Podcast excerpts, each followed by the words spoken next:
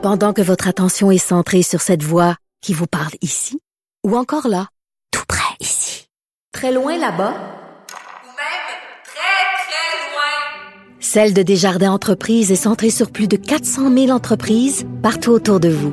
Depuis plus de 120 ans, nos équipes dédiées accompagnent les entrepreneurs d'ici à chaque étape pour qu'ils puissent rester centrés sur ce qui compte, la croissance de leur entreprise.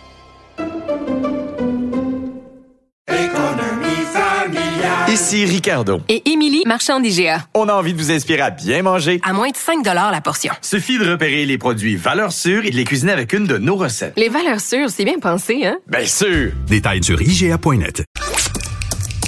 Pour parler à Vincent Dessureau, studio à commercial cube.radio ou 1-877-827-2346, 187 Cube Radio. On est de retour et euh, on a de la visite en studio. Ça fait longtemps, on commence tranquillement à avoir des invités euh, dans nos studios. Et euh, ben, le prochain invité est le chef du Parti néo-démocrate qui a maintenant, faut dire, son parti une main là, sur la, les commandes du gouvernement fédéral depuis cette entente avec le, le, Parti libéral fédéral de Justin Trudeau. Et il est en tournée au Québec. Jack Meeting nous rejoint en studio. Monsieur Singh, bonjour. Bonjour, bonjour. Je suis hâte d'être en présent. Donc, oui, c'est une grande différence. Ben, ça fait quand même des discussions plus, plus précises disons, de se voir en studio. Vous êtes au, bon, en visite à Montréal aujourd'hui, euh, pas trop surpris par la la neige qui est arrivée ce oh. matin, comme nous tous, on est un peu surpris ce matin. Oui, on était surpris. On a eu de neige aussi à Toronto où j'ai commencé ma voyage, mais c'était vraiment, euh, vraiment fort comme présence de neige. oui, on a été tous surpris. Euh, monsieur, monsieur Singh, on a plein de, plein de sujets à discuter euh, ensemble parce que l'actualité au gouvernement fédéral foisonnait pas mal. Commençons par la crise du logement parce que chez nous, c'est criant. Le gouvernement provincial a finalement reconnu dans les dernières heures qu'il y avait une crise du logement chez nous. Ce qu'on voyait pourtant quand même assez bien. Euh, on a vu dans les, euh, le, budget fédéral des dépenses au fédéral euh, concernant cette crise-là. vous pensez que ça va être suffisant ce que le gouvernement fédéral va faire pour essayer de faire tourner les choses de bord? On sait que la crise est, vraiment difficile, donc on a besoin de plus des actions, mais ce qu'on a obtenu va vraiment aider. Trois choses qu'on a fait. Premièrement, on a changé la définition de ce qui est abordable. Ça, c'est vraiment un game changer parce que dans le passé, euh, ça veut dire un, un deux mois avant de notre entente, la définition a effectivement créé une situation où à Montréal, si un appartement de une chambre coûte 2225 euh, dollars, ça est ça a été la définition de c'est abordable. mais c'est pas du tout abordable pour les pour les gens. Donc euh, avec notre changement on a on a utilisé notre pouvoir dans ce gouvernement minoritaire pour changer la définition. Et maintenant euh, concrètement ce que ça ça euh, le résultat c'est 760 dollars c'est abordable maintenant. Donc ça veut dire pour chaque projet où le gouvernement fédéral met l'argent investit l'argent on doit avoir des garanties que un appartement d'une chambre doit être 760 dollars pour être abordable. Je comprends parce que là il y a des gens qui recevaient des subventions du fédéral pour offrir des 1,5 à 2000 dollars par mois. Là. Exact, c'est ça, ça c'est le problème. Donc maintenant avec ces changements, tous les argents fédéraux euh, vont avoir cette garantie qu'on doit seulement investir dans les projets où c'est vraiment abordable. Mais on voit le, problème est, est, un peu partout. Aujourd'hui, il y avait des chiffres sur le taux d'inoccupation, de, de, de, entre autres à Montréal, mais aussi en région. On voit des villes au Québec comme Rimouski, 0,2 de taux d'inoccupation. Autant qu'à Montréal ou autour, on est dans certaines villes à 0,1. Euh, comment on s'attaque à la fois aux problématiques d'un centre-ville comme Montréal que dans une ville de, de région? Est-ce que ça se règle de la même façon? Il y a deux choses qu'on doit faire, effectivement. Un, c'est plus les investissements. Le problème a commencé dans les années 90, où le gouvernement fédéral a arrêté les financements pour les projets euh, des, des bâtiments, des constructions, des maisons, du logement abordable. Donc, après cet euh, arrêt de financement, on a vu que le problème vraiment a accéléré. Donc, ça, c'est un problème plus d'investissement pour créer, bâtir, construire du logement abordable. La deuxième chose qu'on doit faire, c'est vraiment de, de, attaquer le marché parce qu'à ce moment, le marché immobilier est, est, est, utilisé par les riches investisseurs pour gagner plus de profits. Donc, euh, on doit changer ça. On doit créer un marché où on favorise les gens, les familles, les jeunes personnes pour euh, avoir du logement. Euh, parlons de dépenses militaires, là, parce qu'il y a eu le budget fédéral euh, dévoilé aussi. On sait que la liste euh, des, des achats à faire pour l'armée canadienne, c'est très long.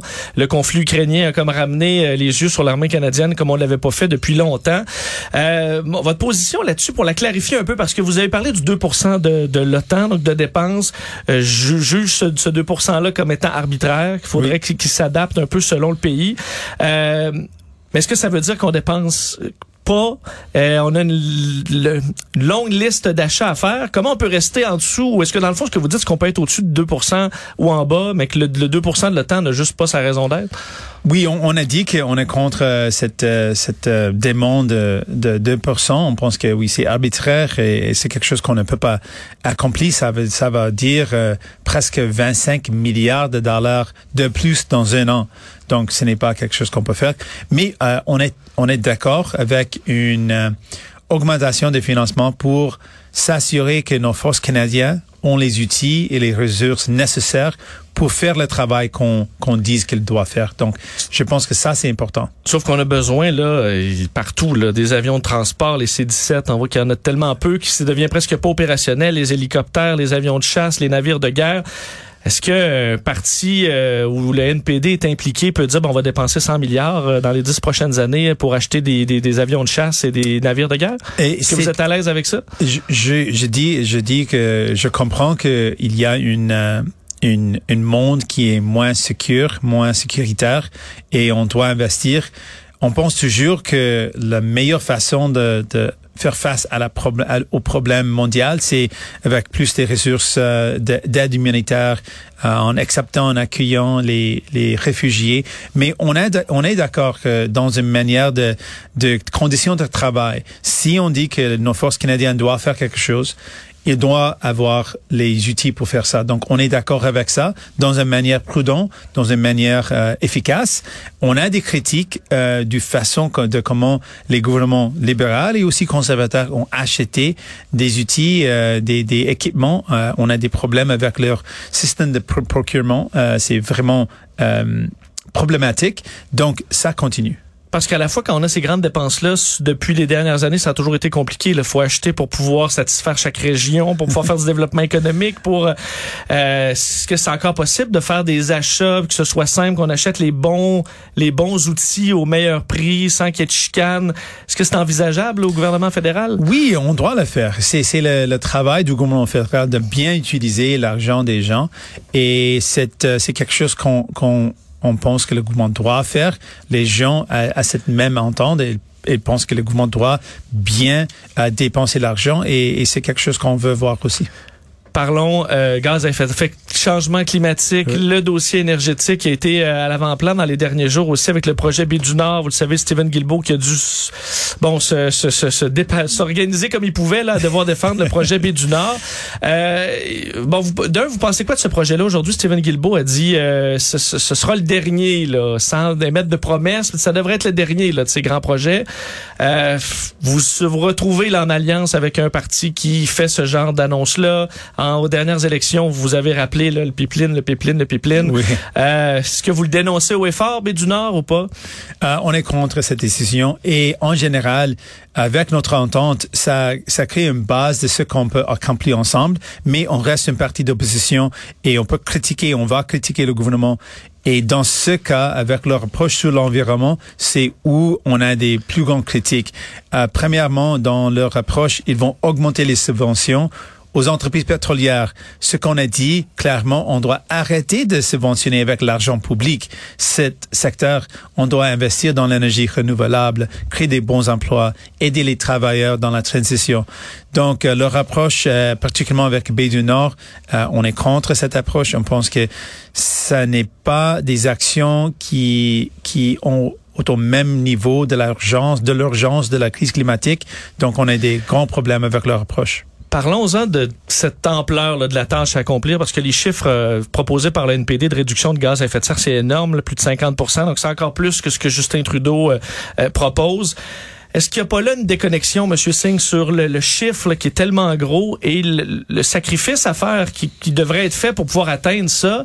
On a l'impression que vous donnez le chiffre, mais pas nécessairement le chemin à parcourir, parce qu'on dit, on parlait d'aviation, si on supprime, là, on disait tout le monde de l'aviation au complet, on vient de baisser de 2 là, donc il en reste 48 à trouver.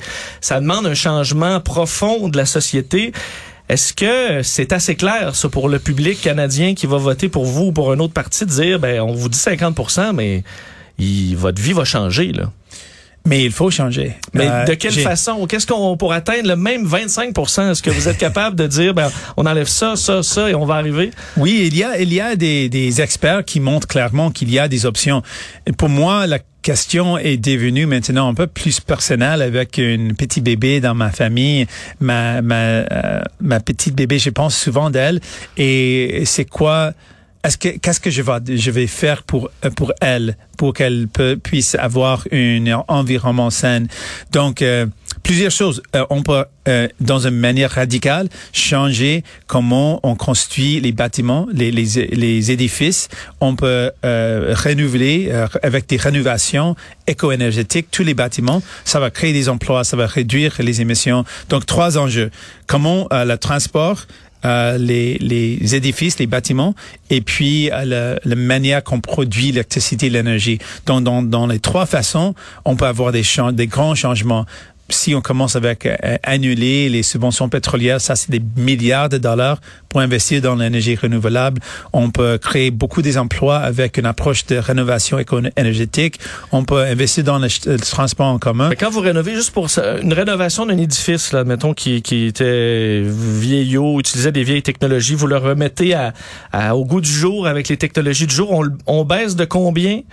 Son, son effet ou son utilisation de gaz à Oh, effet de serre? ça, ça peut être un game changer. On a des, euh, si on regarde euh, les les trois plus grands problèmes avec les émissions, ce sont les, les bâtiments, les édifices, euh, le transport et la production d'énergie. Donc, on doit régler ces trois choses dans une manière radicale, mais en toujours créant de bons emplois, parce que cette approche va créer euh, des nouveaux emplois, comme on a vu dans les, les grands changements de notre histoire avec euh, la révolution industrielle, on a, on a vu des grands changements dans la société. Euh, dans ce cas, on peut voir des changements radicaux positifs, beaucoup, beaucoup plus d'emplois, réduction des émissions.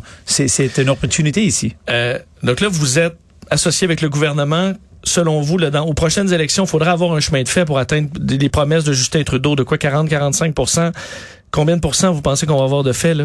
Euh, on est promis, oui, on est promis euh, qu'on doit faire euh, 50% c'est important. Ça, c'est Mais dans trois ans là, Oui, euh, on doit faire tout ce qu'on peut. il faut euh, avoir un et petit prendre- bout de fait. 2030, c'est demain. là. Oui, c'est vrai, mais euh, l'approche doit être euh, sérieuse. L'approche doit être euh, vraiment fort et pas des, des, des changements. Euh, petits changements ne, ne vont pas euh, aider à, à réussir à faire ce qu'on doit faire. Doit vous laisser aller, Monsieur Singh. C'est un plaisir de vous avoir en studio. Merci d'avoir été Merci, là. Au revoir, merci. Jack Minsing, chef du NPD.